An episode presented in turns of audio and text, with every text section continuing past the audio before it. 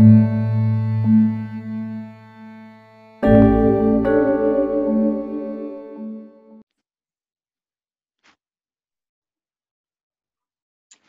eu sou a Dezerê. Eu sou a Clara. Eu sou o Pedro. E eu sou a Thelma. E hoje nós estamos no Papo da Ponte. Muito bom ter vocês aqui. E hoje eu tenho uma convidada muito especial. Estou muito feliz de recebê-la, que é a doutora Maria Fernanda Ticianelli. É advogada familiarista e ela atua no escritório de advocacia M. Ticianelli. Tudo bem, doutora? Tudo bem, boa noite. É uma honra estar aqui com vocês. Muito obrigada pelo convite, Thelma. E vamos tratar um pouquinho hoje sobre o divórcio e alienação parental. Exatamente, é isso aí. Hoje o nosso tema então, vai render, uma coisa boa, né? Coisa boa para a gente discutir. Para começar, hum. para a gente falar do divórcio, né? Antes do divórcio, teve um teve casamento, né? Uma união estável. Teve um relacionamento, né? E aí eu queria falar, perguntar para Clara, como como que a gente, Clara, procura uma terapia de casal, né? Às vezes eu vejo que tem casal que chega já divorciado procurando uma terapia de casal. Né? Como que é isso, né? Eu queria que a gente voltasse um pouco no tempo, se pudesse, do divórcio, né? Como que, como que seria isso? É primeiro reconhecer que você não está dando mais conta sozinho, vocês não estão mais dando conta sozinhos. E primeiro é reconhecer que está tendo um problema, porque a vida vai passando, tem um monte de coisas em volta acontecendo e dificilmente se olha para o que está acontecendo no casal. Aí já é o primeiro, são várias etapas até chegar à conscientização da demanda terapêutica. É, aí reconhecendo que está um problema, tem que reconhecer que o problema é grave e ou ele é potencialmente grave. Se você não resolver do início, aquilo vai criar raízes e raízes e aí quando dá conta, ah, já acabou. E aí é como você relatou, as pessoas vão procurar terapia divorciadas ou numa situação muito crítica e não que a terapia tenha que trazer de volta o casal, necessariamente. Sim, não é a função sim. da terapia, não é essa, reconciliar. Porque às vezes não é o melhor a ser feito de fato. Mas é dar tempo de resolver, né? E o casamento, a gente, a ideia é que ele não acabe, né? Se for o desejo das duas pessoas, se for melhor para todo mundo que está envolvido. Então, não custa pegar o problema do início e procurar dar a ele a devida seriedade, né? Porque ele pode ser potencialmente grave, pelo menos, quanto se ele já não é grave. E o quanto antes procurar a terapia de casal e não achar que ah, a gente precisa de alguém de fora no, é, é, dando pitaco nos nossos problemas, ah, é, é, briga de marido e mulher, ninguém mete a colher. Não, não é bem assim. Se for uma pessoa profissional, mete, mete sim. É, e, e, eu, acho que é procurar o quanto antes.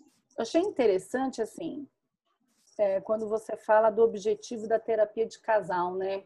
Fica parecendo que terapia uhum. de casal é você obrigado a re, é, é, continuar casado, né? Nossa. Às vezes a gente vê muita resistência de um das. Eu não vou na terapia de casal, porque fica parecendo assim: já falei que eu quero me divorciar, eu não vou, né? E, e assim, eu queria que a gente falasse um pouquinho mais dessa questão assim da terapia de casal, né? O, o que que quantas sessões, né? Como, como que é, né? Assim, é, é, é, por tempo indeterminado? Como que é o combinado? Como que é feito assim? A princípio por tempo indeterminado, com ah. qualquer terapia individual, por exemplo.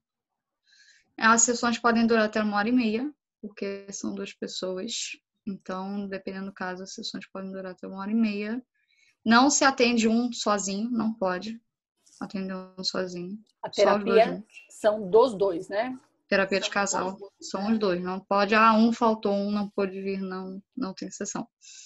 É, e vai fluindo, depende do que eles forem, do que o casal for trazendo das demandas que eles forem trazendo, é basicamente como uma terapia normal, as mesmas é, regras técnicas de uma terapia normal, com a diferença do tempo, do horário, né? Pode ser de uma hora e meia, sem é tempo determinado mesmo. E o objetivo da É bem semelhante. é, é a manutenção do casal, né? Seria o desenvolvimento, o autoconhecimento do casal, não de igual da, na, na terapia individual, você trata de você, né? Então eu vou procurar terapia. É, não. É a individualidade tem questões pessoais de cada um que vão entrar. Sim, tem É questões de cada um que vão né? entrar porque dizem respeito ao casamento, à relação. Sim. Mas, Mas, se não, dis- não disser respeito à relação, não tem porquê tá ali. Entendi, Então, o tá- foco tem que ser em qualquer coisa que diga respeito o minimamente possível àquela relação. E não, é, é- não necessariamente é para manter a relação conjugal. É para manter uma harmonia relacional, seja qual for, a- seja o que essa relação fosse tornar, Tá. ou a- seja o que ela for. É para manter uma harmonia. E, e também uma harmonia até para você poder decidir melhor, né? Porque É, às vezes você tá, for. É. você tá tão nervoso, tá tão fora de si, tá com raiva, né? Tá machucado, que às vezes você toma uma Uhum. Geralmente é decisão assim. É. que você pode se arrepender depois, né? Então, quando a gente vai na terapia, uma Exato. das primeiras coisas que a gente fala para o paciente, né? Não tome decisões importantes sem antes estar equilibrado, estar calmo, né? Para você é, ter Os dois, é. mais dois, consciência tá. do que você está fazendo, né? Dizerê, eu Uhum. queria. Ou de simplesmente. Desculpa, pode falar. Não, é isso, é só para ou simplesmente assim tomar melhores decisões, é, é, ou para a pessoa que simple, o casal que simplesmente não está tomando decisão nenhuma e não sai do lugar. Então, assim, é para tomar alguma decisão, às vezes, seja ela qual for. Sim, É só isso mesmo. Uhum. É isso aí. Dizerê, eu queria que você me ajudasse no seguinte. É, Hum. Tem alguns motivos aqui que a gente colocou como os principais motivos de, de, de procurar uma, uma terapia, né? Para um possível, uma tentativa de não, não se divorciar, né? E aí eu, eu, eu vejo aqui, por exemplo, brigas e desentendimentos frequentes, é, coisas mal resolvidas, como a Clara falou, que às vezes a gente fala que a vida tá bem, a gente inventa mil coisas para fazer, a gente só não enxerga o casamento da gente, né? Não enxerga o parceiro da Ou gente. não dá importância. Ou não dá É, é porque importância. muitas vezes o casal às vezes está num ponto que eles não conseguem mais se ouvir.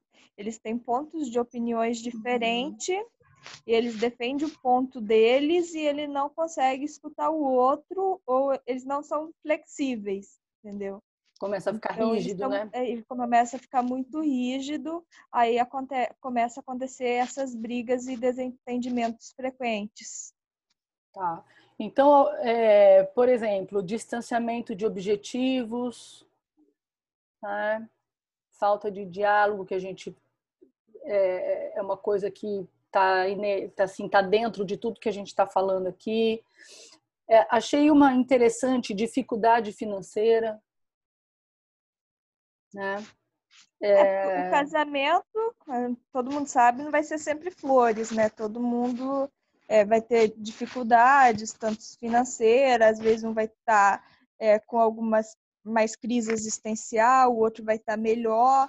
É um dar suporte para o outro, um escutar o outro. A gente sabe que na prática é mais difícil, claro, do que a gente falando aqui, mas é, é isso. E a gente também nunca vai concordar 100% com a, as ideias do outro, com o objetivo, mas o importante é você entender a posição do outro e dar apoio. Eu E acho que até nessa questão da dificuldade finan- financeira, é, Hum. tem muita relação da, da idealização do, do estilo de vida que a pessoa deseja ter, ou que ela tinha anteriormente antes de se casar. Uma expectativa.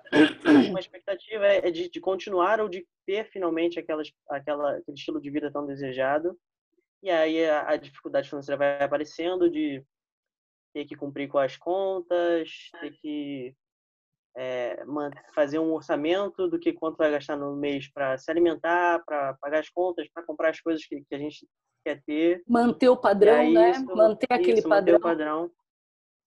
E aí isso vai atrapalhando porque. Uhum. O, e, e, outra coisa também, queria aproveitar, eu estou falando tudo isso para a doutora Maria Fernanda entrar, pelo seguinte, né? Eu vejo assim, uhum. educação dos filhos, e aí eu coloquei uma coisa aqui, né? Diagnósticos de transtornos. Né? O que eu vejo de pais se separando quando recebe o diagnóstico de autismo, né? Criança pequena, né? É, geralmente autismo, né? Mas existem outros diagnósticos aí, microcefalia, se fala, se teve muito, né? E, e aí simplesmente a pessoa vai embora. É, questões relacionadas à vida sexual, desejo por outras pessoas, a, inf, a inf, infidelidade, oh meu Deus, né? A dependência do outro. No caso de relações monogâmicas, sim, que, é, que são a esmagadora maioria. Sim, porque se é aberto não tem infidelidade, já está combinado, né? É. Que está combinado não tem problema, né? Não sai caro. Não sai Eu caro. acho que a gente, a gente nem entra muito nisso, porque é, tem o combinado, mas aí se sair do combinado já, já é infidelidade também. Então, também, é, pois é. Isso, exato. É. exato. Acaba sendo falei, até que, perigoso. É, tem que estar tá combinado, né, Pedro? Senão não pode. Uhum. Agora, doutora Maria Fernanda, essas questões do divórcio, né? Então, quando chega para gente, muitas vezes já chega praticamente divorciado, na maioria das vezes, né? Não é todos os casais. E como que é na parte jurídica? Bom, é, com relação ao divórcio dentro do aspecto jurídico, né, a gente tem que pensar assim que a, o divórcio a gente sempre vai trabalhar além do aspecto jurídico é muito importante. Talvez assim isso faz toda uma diferença é, no resultado final desse processo é a questão psicológica. Então a gente sempre procura assim, eu pelo menos nos meus atendimentos uma das primeiras perguntas que eu faço para o cliente: você tem acompanhamento psicológico? Né, os seus filhos uhum. têm acompanhamento psicológico? Porque assim, o, o divórcio na realidade ele não é fácil, né? Ele não é fácil para nenhuma das partes, ele não é fácil para a família, né? Como um todo. Por quê? Porque ele na realidade é o, o término, é o fim de um sonho, né? De um projeto idealizado que não deu certo. É, eu vou falar de, do divórcio de uma forma generalizada, mas isso vale também para as uniões estáveis né, e outras formas de relacionamento. A gente vai trabalhar o divórcio como um contexto geral. Mas a partir do momento que aquela pessoa, né, ela decide que o relacionamento dela precisa chegar ao fim, ela tem uma série de fatores que precisam ser avaliadas e precisam ser resolvidas. É, então, como a Clara mencionou, é muito importante que você faça essa terapia né, de casal e não necessariamente para que você mantenha o casamento, mantenha o relacionamento. Mas eu acho que o principal é para que essa, essa fase, esse momento, seja né, resolvido da melhor forma possível para todo mundo. Né? Nós temos que lembrar que sempre no divórcio, muitas vezes, né, muitas vezes a gente não envolve só o casal. A gente envolve os filhos, o casal, a família extensa que a gente fala, né, que são todas aquelas pessoas que têm vínculo com aquele núcleo familiar. Então, o, esse término do relacionamento, ele de alguma forma, ele vai atingir outras pessoas também. Então, é importante que a gente tente lidar com ele da melhor forma possível, né? Lembrando sempre que a gente tem que dividir muito a questão da conjugalidade com a questão da parentalidade. Né? Quando existe o divórcio, a gente tem que pensar que o, o término é do casal. Né? E a relação com os filhos, ela vai continuar. Então, por isso que é muito importante que os pais estejam, é, façam um acompanhamento psicológico, saibam lidar com essa situação para que eles possam transmitir uma segurança para esses filhos. Né? Lógico que para as crianças, né, para os adolescentes, isso vai depender muito da fase em que cada uma dessas crianças ou dos, adolescentes estão, mas de qualquer forma isso vai atingi-los. A gente costuma falar que, que o divórcio ele, ele deve ser tratado como um filme, né, e não como uma fotografia. Por que um filme? Porque ele tem várias fases. Né? O divórcio não é uma fase só. A pessoa que está se divorciando, ela passa por diversos momentos. Né? Então, a gente costuma dividir o divórcio em algumas fases. A primeira fase seria do divórcio emocional. E esse divórcio emocional seria quando, de fato, terminou o afeto. Né? A, parte, a pessoa já consegue identificar que não há mais a possibilidade de manter aquele relacionamento. A gente não, não importa aqui, não importa para o direito, é, analisar a causa do término desse relacionamento. Né? Hoje nós não trazemos mais em processo de divórcio discussão da culpa pelo fim do relacionamento, pelo fim do casamento. Antes Mas a gente precisa, antes tinha, antes tinha. Né? Antes tinha e gerava uma série de consequências. Hoje essa situação não é mais sequer discutida dentro do processo. Às vezes os cônjuges ali têm a necessidade de discutir isso, mas cabe ao advogado né, evitar esse tipo de discussão porque não é o objeto do processo. Então, esse, é, essa primeira fase, que é a fase do divórcio emocional, é importante que as partes, então, façam né, essa aceitação de que o afeto terminou, pelo menos né, enquanto marido e mulher, e que algum um dos dois ou ambos decidiram que aquela relação precisa chegar ao fim. Né? Passado uhum. isso, então, essa é a primeira fase que ele vai enfrentar. E eu acredito que seja uma fase muito difícil, né? Vocês vão poder avaliar isso e acho que é nesse momento que é o papel muito importante do psicólogo. Né? Eu sempre digo que o advogado é papel do advogado também identificar o momento que o cliente está passando, a fase do processo em que ele está e direcioná-lo né, para a rede, direcioná-lo para um psicólogo, que vai poder ajudá-lo nessa circunstância, porque o advogado não é capacitado para isso. Né? Apesar dos clientes às vezes acharem que nós somos psicólogos, né? Nós não somos, nós não temos essa capacitação técnica. Então, é muito importante que o advogado tenha esse trabalho direcionado com um psicólogo para fazer esse acompanhamento. A partir desse momento que houve aquele, né, a primeira fase do divórcio emocional, nós temos a fase do divórcio legal. O que, é essa fase? A fase, então, que o, o cliente já está, né, aquela pessoa já está mais preparada, está aceitando o divórcio e ela vai buscar, então, uma ajuda de um profissional, um advogado, que vai dar as orientações para ela.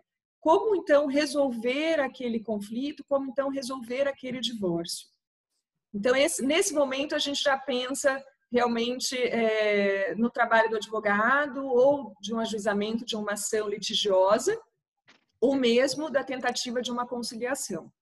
Tá? A gente tem que pensar que o advogado hoje que atua no direito de família, ele tem que, acima de tudo, buscar a proteção da família como um todo. Né? Sempre olhar para a família, o pai, a mãe, os filhos, e poder ajudá-los como um todo. Então, o advogado de família hoje, ele precisa ter esse viés, né, esse trabalho voltado para a conciliação, para tentar diminuir né, o, o, as consequências desse rompimento. Então, acho que é muito importante que esse advogado tenha sensibilidade, sabe, de lidar com aquelas uhum. pessoas. E aí é importante aí é falar isso, eu só queria dar uma dentro, assim, como, como é importante esse trabalho é, multidisciplinar, né? Então, assim, para ter essa certeza, né? Para chegar nessa decisão, que seriam as decisões mais legais, né, do que tem que tomar, como que vai fazer, proteger a família, quanto mais a, a, a pessoa, o casal, né, a família está tomando essa decisão, tiver um apoio psicológico, muito mais fácil passar por essa situação. Desculpa, doutora, eu só queria dar esse. Não, é exatamente isso. E é mais fácil, inclusive, para o advogado né? Porque quando o cliente já chega em uma fase que ah, ele conseguiu trabalhar essas questões emocionais, é mais tranquilo da gente trabalhar. E aí a gente fala, são essas fases, né, do divórcio? É, ainda tem é, mais três fases que a gente fala, tá. que é a fase do divórcio econômico, que é um ponto muito importante dentro dessa Sim. discussão, desse conflito, principalmente é, quando nós estamos atuando pela mulher, né, porque nós sabemos que ainda estamos no momento em que há diferença, sim, entre homens e mulheres, e eu acredito uhum. que muitas vezes é muito mais difícil para a mulher processar o divórcio porque ela tem outros uhum. problemas para resolver. Né? Muitas vezes, e apesar da gente achar que isso não é uma realidade, eu posso afirmar que sim, isso é mais real do que a gente imagina, as mulheres ainda são muito dependentes do marido, seja no aspecto emocional quanto no aspecto econômico. Tá? Então, assim, quando uma mulher é, me procura, geralmente a maior preocupação dela é como será a manutenção da vida dela no aspecto econômico a partir do momento que ela se divorciar. O homem geralmente não tem essa preocupação, porque na grande maioria das uhum. vezes ainda né, o provedor daquela família. Nós sabemos que essa situação vem mudando, que existem situações em que isso não é dessa forma, mas a grande maioria ainda é assim. Então, esse divórcio econômico uhum. é o momento em que as partes precisam lidar com isso, né? Como que vai ficar a questão das despesas do casal, dos filhos, uhum. o patrimônio que foi adquirido, né, por aquele casal. É lógico que a gente vai ter que analisar o regime de bens e que aquele casal, uhum. né, o casal escolheu quando eles se uniram. Nós vamos entrar nesse aspecto, mas isso uhum. vai ter um resultado para o divórcio, né, seja na partilha desses bens e também com relação ao sustento dos filhos. Então, tudo isso faz parte da fase ali do divórcio econômico. Além disso, existe um outro momento que é o divórcio parental. Nesse uhum. momento, quando a gente identifica essa fase que o cliente está passando, é muito importante o acompanhamento do psicólogo. Por quê? Porque o divórcio parental, aquele, o rompimento daquele vínculo, ele saiu de, é, daquela esfera entre o casal e ela já atingiu os filhos.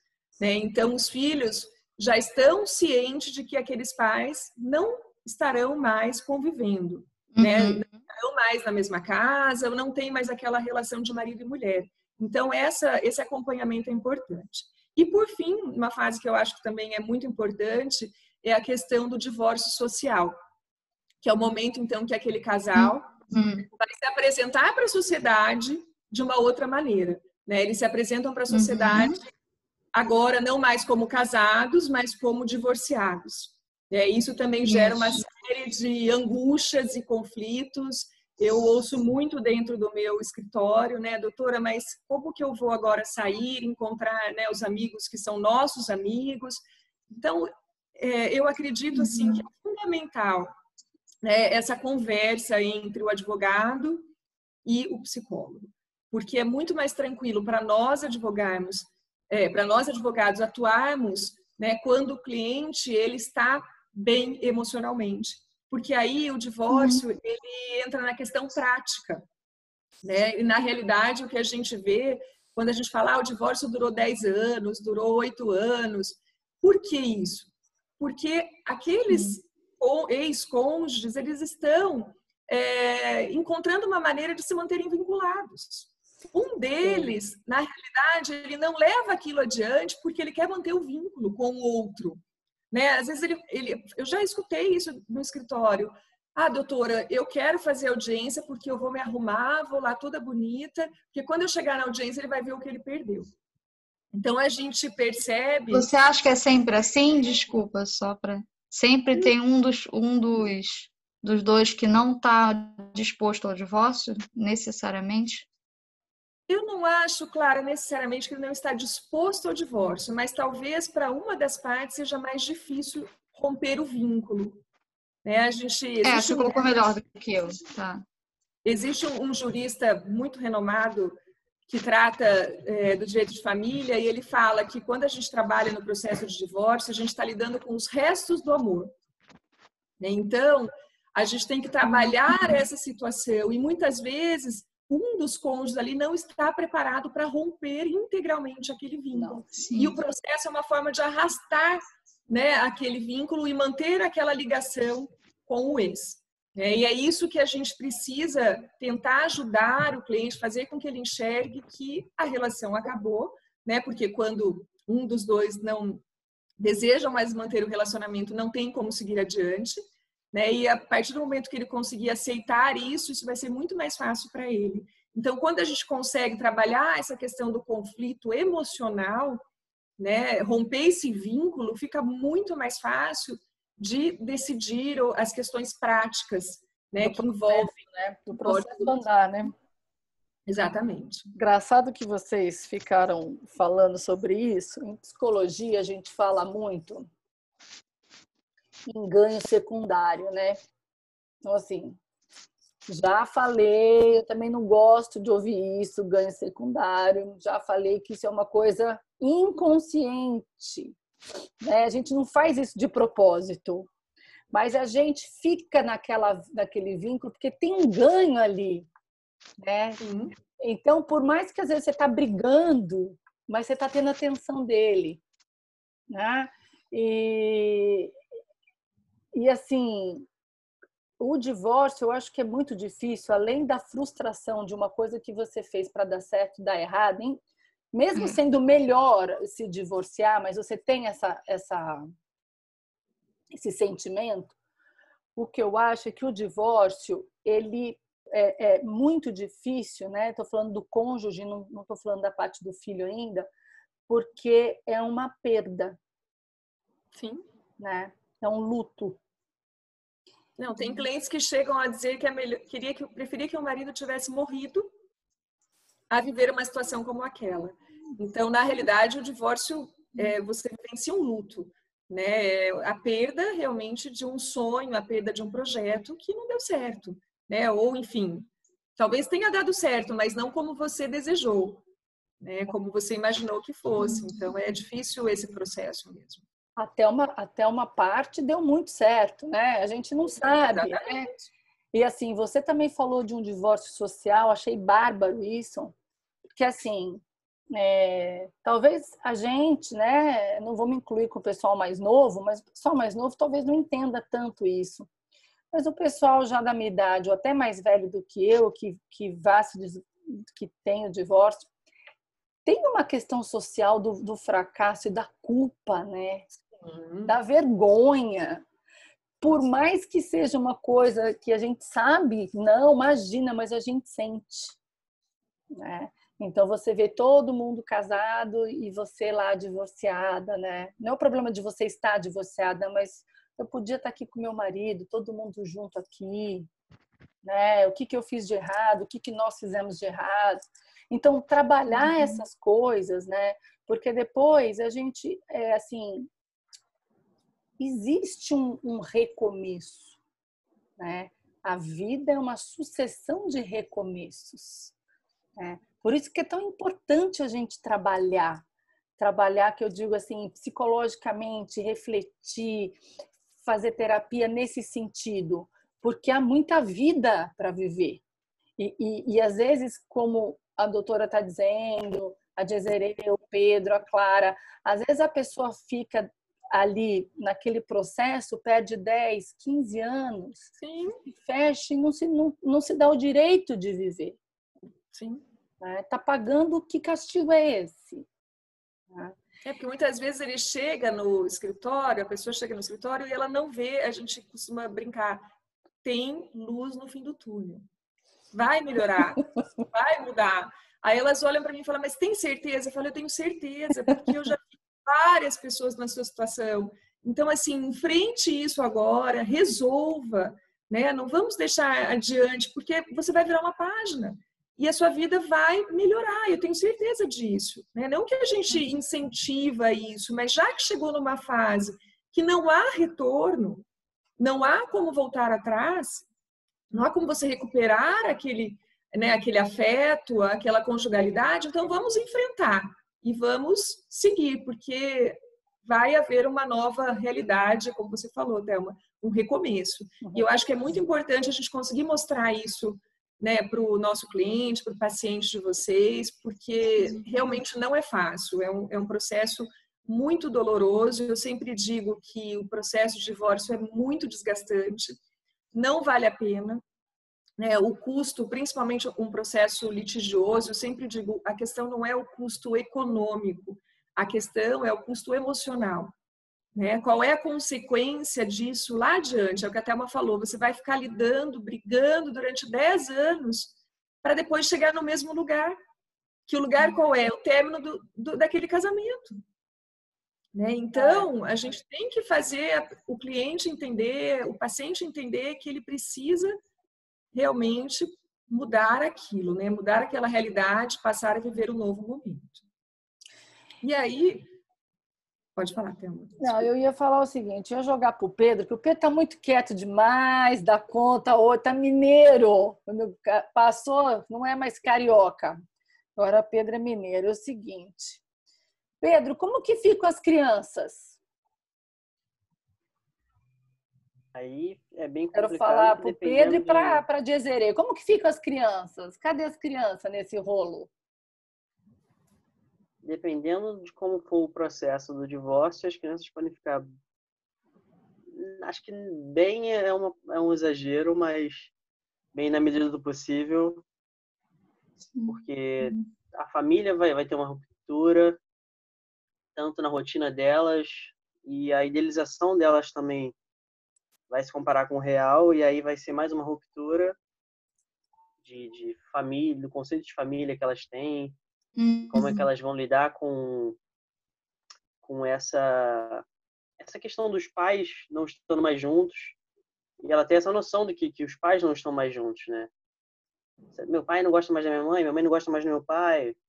Será que é culpa minha? A gente tem grande preocupação com a com que a criança vai pensar sobre o papel dela nesse nesse divórcio, né? O que, ela tá, o que ela tá influenciando? Como é que ela vai vai receber essa notícia e como é que ela vai ficar daqui para frente?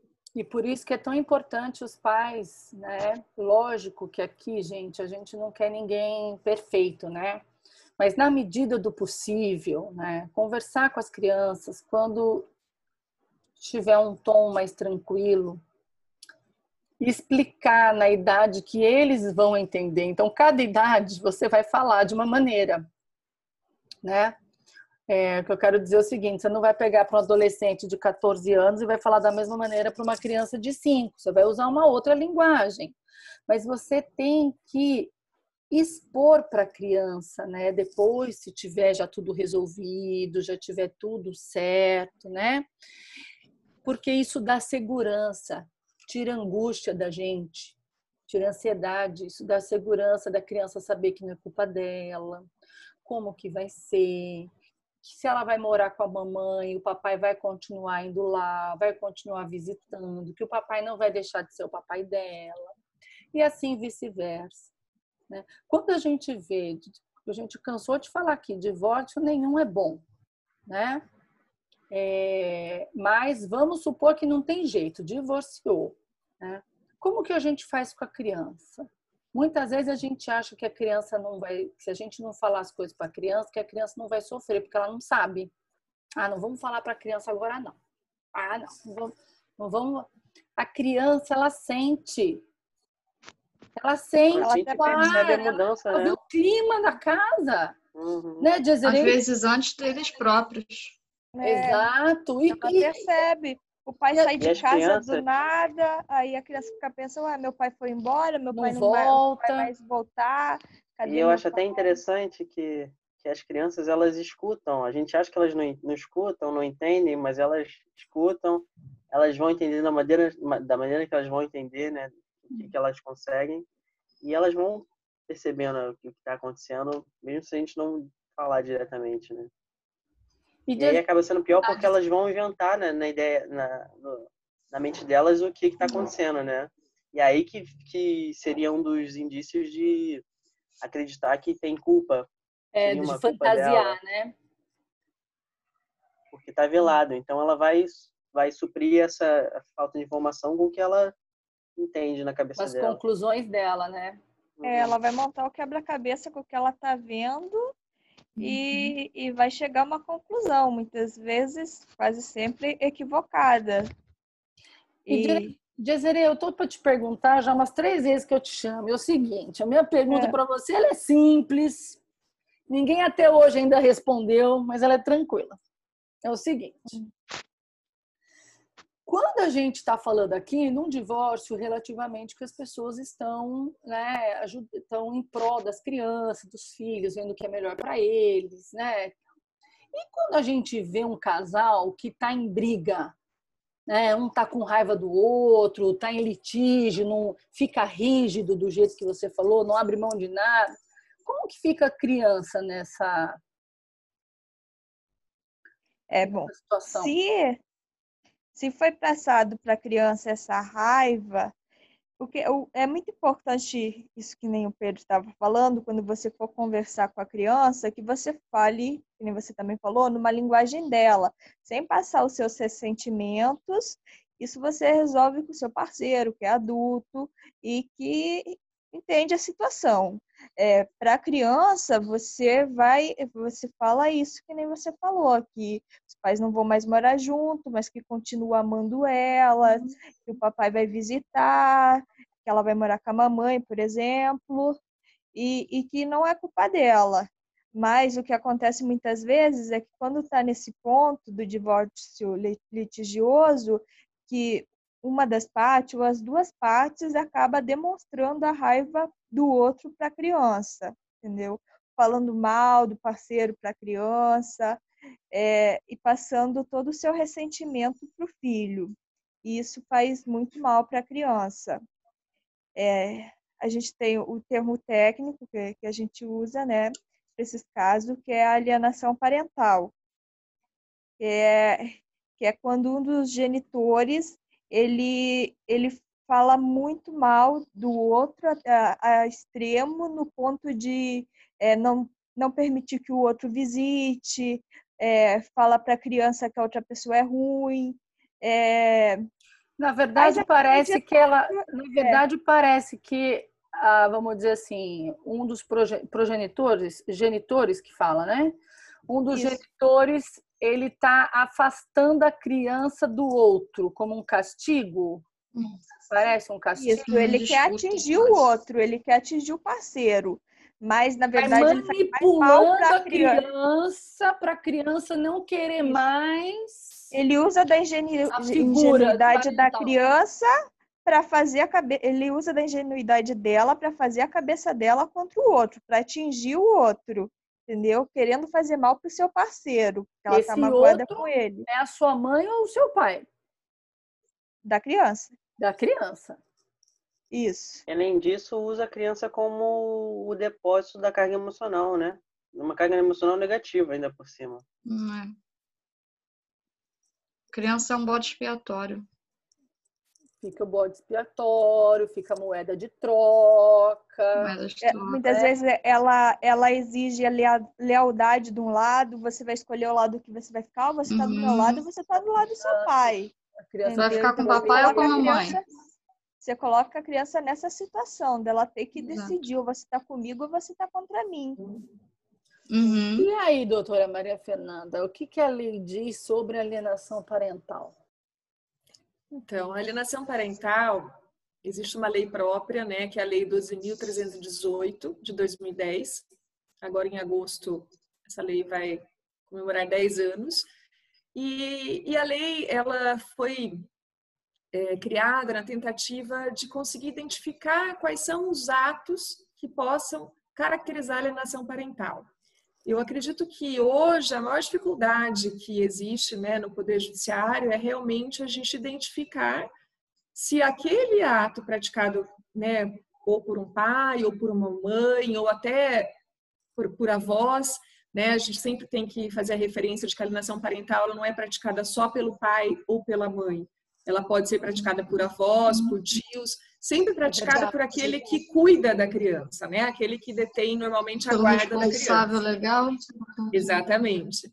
Então a gente existe até uma tentativa de mudar esse termo parental, né? Porque para desvincular da figura do pai e da mãe. É, Mas normalmente, exatamente, normalmente ocorre, né, com o pai ou com a mãe. E o que são esses uhum. atos, né? O que é essa alienação parental? Na realidade, a alienação parental é um fenômeno psicológico, né, de abuso moral daquela criança. A criança, ela na realidade, ela é dominada por um dos pais, né, é, em detrimento do outro, no sentido de prejudicar a figura do outro. Né? Então, aquele guardião, aquele, aquele genitor que detém a guarda, ele pratica atos de desqualificação do outro genitor. Para quê? Com qual objetivo? Com a finalidade de afastar né, o filho do outro genitor. Por que isso? Porque, na realidade, né, isso é, vem do link do divórcio que a gente estava conversando, porque como há esse rompimento né, da, da conjugalidade, sempre ou muitas vezes aquele cônjuge que não concorda com o término daquele relacionamento, ele busca vingança. Né? E quando ele busca se vingar do outro, para ele, não importa qual é o meio que ele vai ter para atingir aquela vingança, para atingir o outro. E ele acaba usando o próprio filho né, para atingir um objetivo que é seu, que é, na realidade, prejudicar o seu ex. Então, a, a lei da alienação parental, ela existe para tentar coibir a prática desses atos, porque, assim, a consequência para uma criança é muito grande. Né? Então, quais são esses atos? A gente é, geralmente fala, ah, o pai ou a mãe pratica alienação parental quando ele faz uma lavagem cerebral. Não é só isso, mas também isso. Né? Isso que vocês mencionaram no sentido de falar mal do outro pai, né? falar mal do outro do, do, outro genitor ou do pai ou da mãe. A gente geralmente a gente fala pai porque 90% da, das guardas no Brasil ainda são determinadas designadas para a mãe. Então, geralmente, é, quem é a vítima da alienação parental é o pai, né? Porque é o pai que normalmente passa menos tempo com o filho, tá? E, a, e esses atos, eles estão identificados na lei, lá no artigo 2 da lei, existe um rol, que a gente fala que é um rol exemplificativo, ou seja, não é só o que está ali, né? Mas principalmente o que consta ali naquela lei, e alguns desses atos são, então, a desqualificação, né, do outro genitor, é, a mudança de domicílio. Existem alguns, algum, ou às vezes o pai ou a mãe que alteram o domicílio sem informar Não avisa, o outro. Né? Exatamente, para afastar do filho. Né? A dificuldade na convivência entre pai e filho, é, a omissão, o telefone, a omissão de, de informações. Então, assim, ah, não sabe qual escola que estuda, não dá informação com relação à criança que ficou doente, o médico que ele leva. Então, realmente, assim, ele dificulta o exercício da autoridade parental. E esses atos, é, eles são vistos, assim, muitas vezes, ou isolados, eles podem ser vistos ou isoladamente ou em conjunto, né? Em algumas situações podem estar presentes vários desses atos que a gente exemplificou. E uma outra questão que acontece muito também, e é a realidade acho que mais triste dentro da alienação parental, é a falsa acusação de abuso. É, essa é uma das situações mais graves dentro da alienação parental. Nós sabemos que existem, de fato, muitos abusos cometidos por pai, por mães, por avós, né, por familiares, por pessoas próximas daquela criança. E não é isso que a gente né, vai tratar aqui, mas sabemos também que às vezes aquela mãe ou aquele pai, né, com a finalidade principal de prejudicar o outro, chega né, à situação de fazer uma acusação de falso abuso. Então, essa é uma das práticas também da alienação parental e é realmente a situação mais triste que a gente vivencia dentro de um processo é, de divórcio, dentro de um processo em que a gente identifica essa alienação parental. Né? E uma questão importante da gente falar aqui é que o divórcio, por que, que a gente diz que o advogado familiarista hoje tem que ter esse papel, essa sensibilidade para tentar trazer a solução desse processo de uma forma consensual? Porque quanto mais litigioso, quanto mais conflito houver dentro desse divórcio, maior vai ser o terreno para a prática da alienação parental. Então, quanto mais brigas houverem, mais facilidade nós teremos de encontrar a prática da alienação parental. E dentro desses processos, o que seria o cenário ideal seria que no primeiro momento em que o juiz, o Ministério Público, os advogados é, entendessem, ou no primeiro sinal que for dado de que está, esteja acontecendo uma alienação parental, essa família, esse pai ou essa mãe, eles devem ser advertidos. Olha, esse ato, ele pode ser um ato ensejador de uma alienação parental. Ele pode ser um ato caracterizador de uma alienação parental. Porque muitas vezes esse pai ou essa mãe, ele está até praticando esse ato inconscientemente. Porque o desejo de vingar-se do outro é tão grande que ele não enxerga mais nada na frente dele. Ele esquece o filho, ele esquece o que aquela pessoa representou na vida dele num outro momento, né? Porque o objetivo dele principal é atingir o outro. E sem perceber, ele está praticando atos que vão ter como uma consequência muito importante danos psicológicos nessa criança.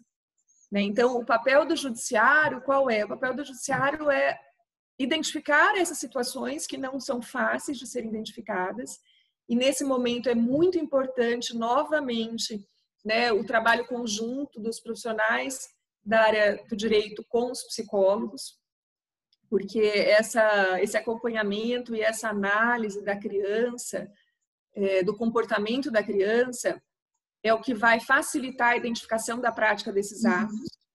E na primeira oportunidade que o juiz tiver, ele precisa advertir as partes. Essa é assim a primeira situação, a primeira atitude que deve ser tomada dentro de um processo.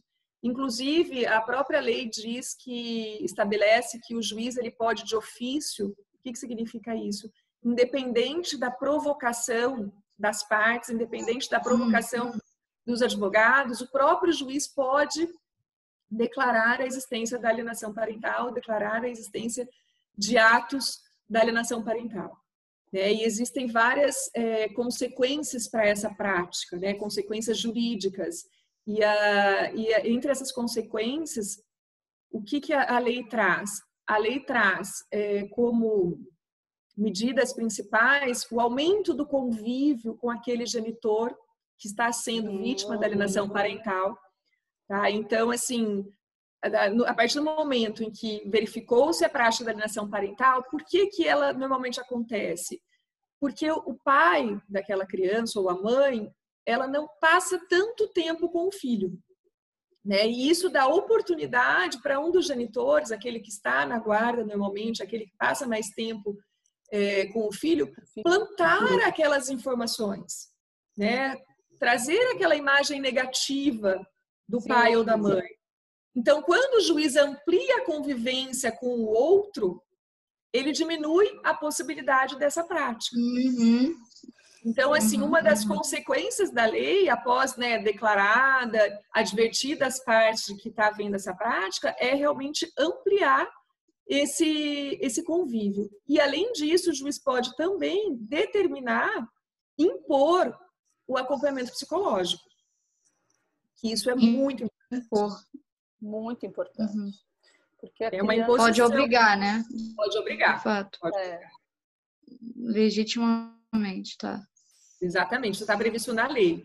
Tá? É, além uhum. disso, ele pode modificar a modalidade da guarda. Né? Então, se uma das partes tinha guarda unilateral, ele pode modificá-la para guarda compartilhada, ou então, certo. ele pode, inclusive, inverter a guarda. Né? Então, a mãe detinha a guarda no lateral, ele poderá inverter a guarda para o pai, essa guarda no lateral, ou estabelecer a guarda compartilhada. Uma Doutor. coisa só, uhum. é, só que eu gostaria de frisar é o seguinte: para chegar nessas consequências da lei que estão previstas lá no artigo 6 muita coisa aconteceu tá, gente? A alienação parental é uhum. muito difícil de identificar, é um processo longo e, assim, a gente não, não precisa ter o receio de que, ah, houve um indício da prática de alienação parental, eu vou perder a guarda. Não, não é isso. Tá? Vai ter um longo hum, importante, importante, até esse momento. Então, assim, é muito importante para claro. que as mães não tenham também né, esse receio de eu vou perder a qualquer momento a guarda. Não, você vai ser advertida, vai ser é, restabelecida a convivência com o pai. E a última certo, consequência é essa inversão Pode chegar a isso, né? Uhum. Pode chegar a isso. Porque tem muita, tem, infelizmente, tem muita gente que faz isso, né? É, igual eu disse do telefone, né? O pai liga, o filho nunca tá, nunca pode falar. É, o, o, pai chega lá para buscar, o filho não tá, tá na casa de outra pessoa. Então, assim, é, e aquilo vai. Parece que para a criança até tá tudo bem, foi lá brincar, né? É. Mas para a criança uhum. não tá, porque assim é, a gente vê a dificuldade que é alguém ser, ser criado sem uma mãe ou sem um pai. Né? Não estou falando de divórcio. Vamos pegar alguém que a mãe vai, é, faleceu e, você, e a criança é nova, né? Mesmo tendo avó, mesmo tendo uma família, a gente vê a dificuldade. A figura materna e paterna, para nós que somos psicólogos, né? E acho que para qualquer pessoa assim que, que pense que muito nessa nessa mesma linha a mãe e o pai são as pessoas mais importantes e, e uhum. cada um faz um papel diferente. Né? Então, assim, você está tirando do teu filho o convívio do pai dele, porque é pai dele, né? Então, assim, a gente tem que saber diferenciar os papéis, né? Porque uma pessoa pode ter muitos papéis. Ele pode ser meu ex-marido, esse é um papel. O outro papel é ser pai, né? É, uhum. é porque elas confundem muito, porque elas acham, no caso de um divórcio litigioso, ela fala, ah, meu, meu ex-marido não presta, ou no caso, traiu, ah, ele não presta, então ele não vai fazer bem pro meu filho, então eu vou afastar. Uhum. Então, ela tá falando que também não é uma coisa intencional. Às vezes é intencional, mas às vezes também é uma coisa inconsciente, entendeu? A, a pessoa não presta, eu vou, eu vou afastar do meu filho. Agora, morre de medo de perder da... o filho, né? Morre de medo de perder o filho, né? Também. Que nem você falou, tem os casos mais graves que acusa até de falso abuso sexual. É, nesses casos de acusar de falso abuso sexual, é, o juiz determina o que? Que corte, a, que o pai não veja mais a criança então, até se realidade, descobrir? Depende, tá? Depende do contexto, depende da, da, averiguação ali, mas muitas vezes sim. Tá? Com, a, com a denúncia da, do, do, abuso, né, que até uhum. então a gente não, não sabe dizer se ele é verdadeiro ou não, mas com a denúncia de abuso, num primeiro momento, haverá, muitas, na maioria das vezes, o rompimento dessa convivência. E por isso a gravidade dessa situação porque até a questão assim, se houve ou não abuso, ela vai ser decidida na esfera criminal. Tá? Ela não vai ser decidida dentro da esfera do direito de família. No direito de família, o que, que a gente trata? No direito de família, a gente trata da convivência. Então, havendo a notícia do abuso, de fato haverá o rompimento dessa convivência. Tá? O juiz vai suspender essa convivência para que seja feita uma averiguação e depois será feito todo um trabalho para que seja é, retomado esse convívio, né? Porque nós sabemos que existem várias circunstâncias e como vocês mencionaram, né? A criança ela tem o direito de conviver com o pai e com a mãe. É lógico que se houve de fato um abuso, essa situação vai ter que ser analisada, né? Uhum. Entender o que aconteceu, como aconteceu e se realmente né, não for saudável o convívio com aquele genitor, terá que ser afastado. Mas o grande problema é, das situações do falso abuso ou de alienação parental, né, dessa, dessa denúncia do falso abuso, é que esse convívio será suspenso, né, esse rompimento haverá dessa convivência e nós não sabemos por quanto tempo. Porque até que seja constatada a realidade desses fatos, Sim. o caminho é muito longo. Né? Exatamente. É, costuma ouvir daquelas pessoas que, que tiveram esse convívio rompido, né? Outro dia eu escutei até o Alan Minas, ele fez um documentário que chama Morte Inventada sobre alienação parental, E ele falou, ele falou assim, olha, para um pai que está afastado da sua filha, três, quatro, cinco meses é uma outra contagem de tempo, é uma outra dimensão. É, e nós temos notícias assim de pais que ficam seis, sete anos né, afastado do convívio. E como que você retoma isso lá na frente? Sim. Desculpa. Então, assim, realmente é uma situação muito complexa. Né? E qual que é o papel do judiciário dentro de tudo isso?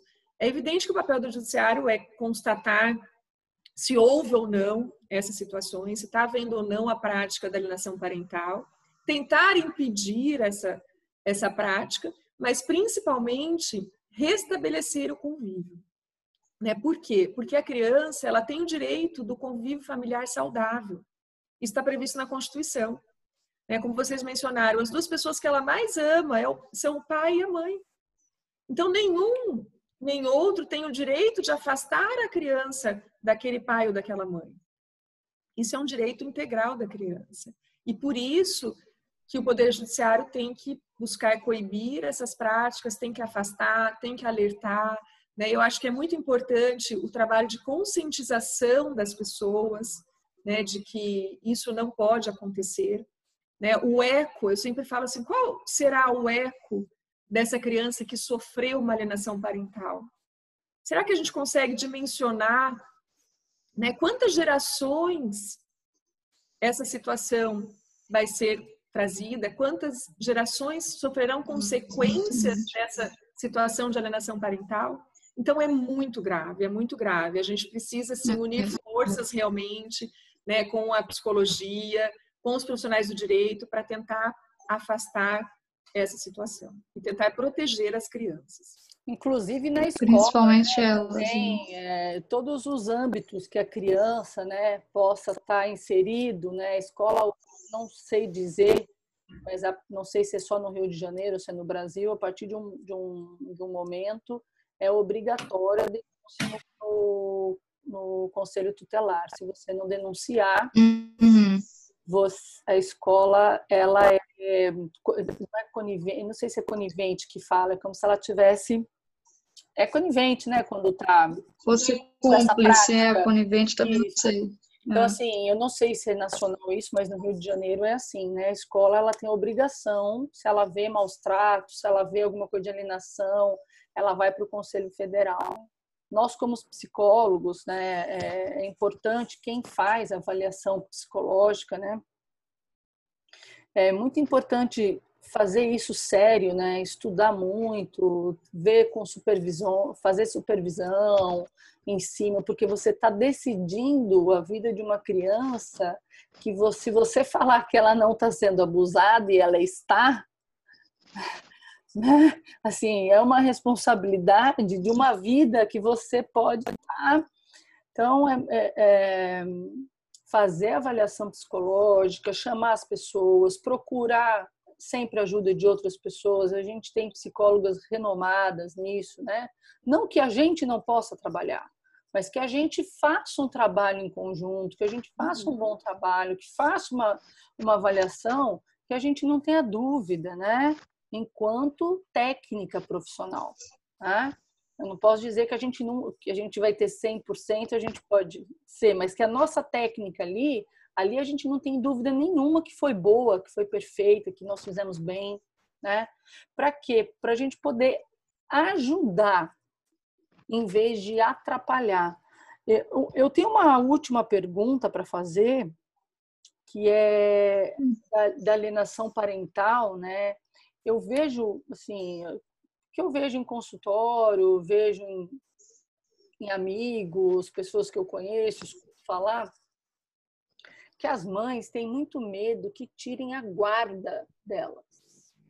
Né? Elas têm a guarda e elas morrem de medo. É, como anda isso de guarda compartilhada? Assim, é, o divórcio tem um consenso da guarda?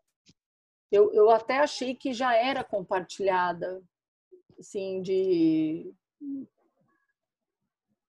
Tá, na verdade, assim, desde 2014 houve uma modificação da lei e a regra hoje é que seja a guarda compartilhada. Né? Então, não será compartilhada em algumas situações excepcionais. Tá? Então, uhum. vale hoje a regra da guarda compartilhada. Mas não necessariamente uhum. significa que em todas as situações essa guarda será compartilhada. Tá? Nós estamos assim, nós temos várias circunstâncias anteriores à lei em que as guardas tinham uma outra modalidade, que era unilateral, muitas vezes. Né? Existe ainda uma resistência com relação a essa guarda compartilhada, tá? mas o que a gente tem visto hoje nas decisões são é, de prioridade, né? Priorizar a modalidade de guarda compartilhada. Por quê? Porque a guarda compartilhada ela é um mecanismo que pode sim evitar a prática da alienação parental. Sim. Então ela, ela vem reforçar essa circunstância. Por quê? Porque se o terreno mais fértil para alienação parental é o terreno da briga, do conflito, e muitas vezes quem da pratica alienação né? parental, exatamente, é aquele que detém a guarda unilateral, a partir do momento que a gente estabelece uma guarda compartilhada né, e amplia a convivência entre ambos os genitores com aqueles filhos, automaticamente a prática da alienação parental ela vai ser mais difícil. Porque aquele genitor que passa mais tempo com o filho, ele tem mais condições de alienar aquele filho com relação ao outro. Sim. E quando claro, né, claro. a convivência ela é ampliada, isso fica mais difícil. A única coisa que a gente precisa ressalvar é o seguinte: a guarda compartilhada não significa divisão igualitária de tempo de convívio. Tá? A guarda compartilhada, ela significa que ambos estão na gestão da vida da criança. Tá? Então, ambos vão decidir a melhor escola, ambos vão decidir o médico, uhum. o tratamento, mas não necessariamente cada um vai passar 15 dias com o filho.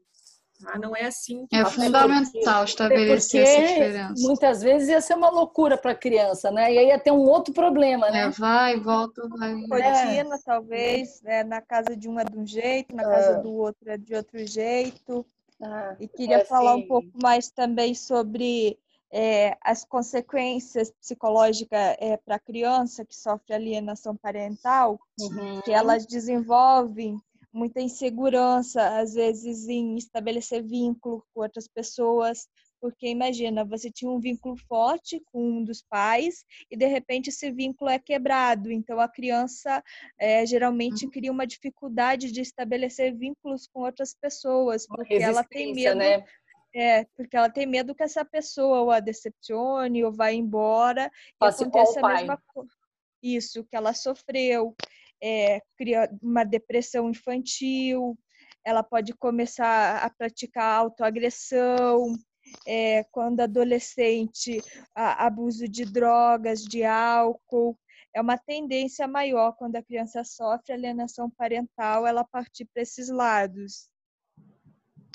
Quer dizer, é importante a gente dizer isso, né? Para dizer assim que além do sofrimento, né, que o filho está tendo de todo o divórcio, de toda a questão da separação da família, de ver o sofrimento dos pais, etc e tal, ele também começa a ter sofrimentos, né? E sofrimentos mentais, psíquicos, né? Que muitas vezes é, eu sempre falo isso, quem a Clara, o Pedro de Zeré está comigo lá na clínica, escuta eu falar, não aguenta mais eu falar isso Criança passa muito, algumas não, que a gente atende né, bastante crianças que às vezes têm algum transtorno, alguma coisa, mas geralmente, na hora que é na fase da criança, passa. Fica meio assim, tal, passa. Uhum. Aí, quando é na fase adulta, acontece transtorno mental. A gente está aqui para prevenir a gente atende criança não é para tratar a criança, é para prevenir. Né? Por quê? Porque lá Desdobramento. 75, é isso, né, Dizere? Nós falamos na live? Isso. 75%, 75 de crianças que passam por grandes dificuldades, não são tratadas, têm 75% de chance de ter um transtorno mental. Então, e no caso gente... da da alienação parental, é muito comum que na, quando, a, quando adulto ela, des, ela, ela desenvolva o transtorno dissociativo de personalidade e de imagem, que é, que é quando a pessoa não consegue fazer contato com a sua personalidade real. Então, ela, ela passa a criar várias personalidades. Pra, é, é uma defesa, é uma forma de defesa para se proteger. Mas é assim que ela faz com a mãe e com o pai. Quando ela está com a mãe, ela é uma personalidade, ela é de um jeito. Né? Quando ela está com a família da mãe, ela é de um jeito. Quando ela está com o pai, ela é outro jeito. Né? A criança, para ela se defender, ela aprende até o que ela pode falar, o que ela não pode falar, porque é, assim o estresse é muito grande, né? É... Thelma, só para finalizar, aproveitando que você está mencionando aí, a criança aprende o que ela tem que falar, uma outra questão importante, assim, são vários assuntos né, dentro da alienação parental, mas uma outra questão importante é que a gente tem que deixar muito claro que a criança ela tem direito à palavra. Tá? Isso está tá previsto na lei. Mas ela ter o direito à palavra não significa que ela pode decidir. Essa história que as crianças né, chegam para a gente e falam, eu decido se eu vou ficar com meu pai ou com a minha mãe. Não é a criança quem decide. Quem decide é o juiz. E acredito que a partir do momento que a gente coloca isso para a criança e que ela entende essa situação, nós também tiramos uma responsabilidade muito grande dessa criança. Então, é muito importante que a gente tenha esse trabalho né? Eu sempre digo, quando eu estou lidando com questões de guarda, questões de alienação parental, eu sempre falo para aquele que me procura: o meu cliente aqui não é você, o meu cliente aqui é a criança, é o seu filho. Então, hum. eu vou sim te dizer que você está praticando atos de alienação parental.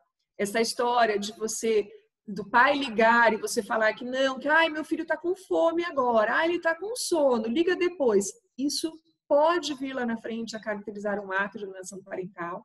Então, eu vou sim alertar sim. o meu cliente. E é importante que a gente deixe muito claro isso para a criança. A criança não decide. Né? Ela não tem essa responsabilidade. A responsabilidade de decidir é do juiz. Tá? Ela pode ser ouvida sim, né, em é juízo, é ou, a, sim, ou até pela rede, como você mencionou, pela escola, pelo conselho tutelar, ela pode sim ser ouvida mas essa palavra da criança tem que ser relativizada. Né? Não necessariamente o que ela falar vai ser acolhido, vai ser acatado pelo juiz. É que ela não tem, a criança, né, é, o adolescente, a criança, ela não tem condições nem cognitivas, né, nem psicológicas, que emocionais nesse momento que ela vai saber o que é melhor para ela. Ela está vendo uma parte. Né? Tanto que nem o pai nem a mãe, naquele momento, tá podendo saber o que é melhor, porque eles estão até num juízo. É, é os próprios. Porque, na verdade, quem devia saber o que é melhor é os pais. Já que os pais estão impossibilitados, então o juiz. A criança, Exato. ela fica muito com isso, eu acho, porque a mãe e o pai ficam assim, né? Filha, você vai ficar comigo, né? Você vai falar que vai ficar com a mamãe? Filha, não, pode deixar, mãe, eu vou ficar com você. Né? Então, ela traz essa carga pesada, que é a que você falou, como se ela fosse lá para resolver, né? E ela tem que é, escolher matar um, né? Quando ela, ela tem que escolher matar um. Então, assim, é, vamos pensar na saúde mental das nossas, dos seus filhos. Né? Como disse a doutora Maria Fernanda, que está uma boa psicóloga, né? Sim, gente, não tem como. Já não tava... tem como estudar um pouquinho de psicologia, não tem jeito. Já tá não, com, psicóloga, com certeza. Tem luz no fim do túnel. Você não fez a curva ainda. A gente fala muito isso em, em questão de ideação suicida, né? Assim, você está no túnel, tá tudo preto, você fala, não tem saída. Mas é que você não viu direito, tem uma curva, a hora que você virar, você vai ver a saída ali. Né? Tem saída, tem vida, tem recomeço. Trate bem o teu filho, tá bom? É, eu vou, primeiro de tudo, agradecer, assim, sem palavras. Aprendi muito, né? É, espero que vocês também. Espero que você possa estar com a gente aqui. Demais. Fernanda, outras vezes. Muito obrigada. Fica a sua Gente, palavra tô... se você quiser. Eu estou à disposição, eu adoro esse tema, adoro estar é, tá conversando aqui com os psicólogos, né? A gente brinca que o advogado do direito de família tem que ter um pouquinho, né, da, do psicólogo, a gente tem que ter, acho que tem que ter essa empatia. Eu falo que trabalhar com o direito das famílias, hoje a gente trata como direito das famílias e não de família, não é para qualquer pessoa. Eu acho que você tem que ter um olhar uhum. diferenciado. Né? Você tem que ter uma sensibilidade diferente para poder olhar além do direito, né? Conseguir enxergar coisas que às vezes o teu cliente não consegue te transmitir em palavras, né? Ele não consegue verbalizar. Então, você tem que fazer essa leitura, você tem que entender o momento que o cliente está passando. É muito diferente um atendimento que a gente faz com um homem de um atendimento que a gente faz com uma mulher. É diferente, as necessidades de cada um são diferentes. E cabe a nós, profissionais do direito, né, trazer um pouquinho, eu acho que esse lado mais humano né, do, do direito. Eu acho que ficaria muito mais fácil para todo mundo se a gente conseguisse dar esse viés. Né? Então, eu estou muito feliz com o convite de vocês, foi uma honra, foi uma delícia bater esse Foi papo. maravilhoso. Eu estou à disposição. Muito bom. Foi mesmo. Bom. bom saber. Bom, gente, eu me despeço. O nosso próximo episódio vai ser vai ser bom. É pesado, mas vai ser bom. É luto e perdas. Não perdas. Bem, bem conveniente para o momento. Bom, então é isso. É, muito obrigada, doutora Fernanda, como a Thelma já falou. Gostei muito do tema de hoje também. Até uma próxima, pessoal. Você, é isso, espero que vocês tenham gostado, aprendido muito aqui. A gente aprendeu bastante, viu, Fernanda? Muito obrigada. Aprendemos muito, muito aqui com psicólogos e com pessoas. E claramente você tem a sensibilidade que você descreveu. Então, a gente vai trazer você aqui em outros momentos.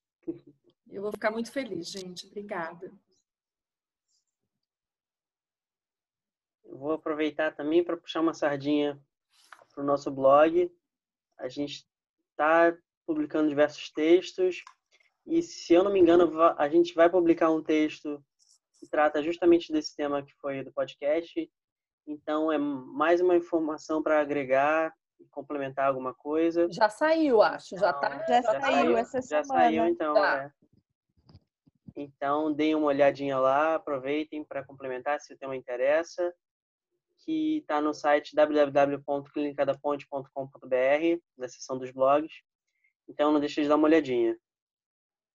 Beleza, pessoal. Uhum. Até uma próxima, então. Tchau, tchau para vocês. Tchau, Até, gente. Até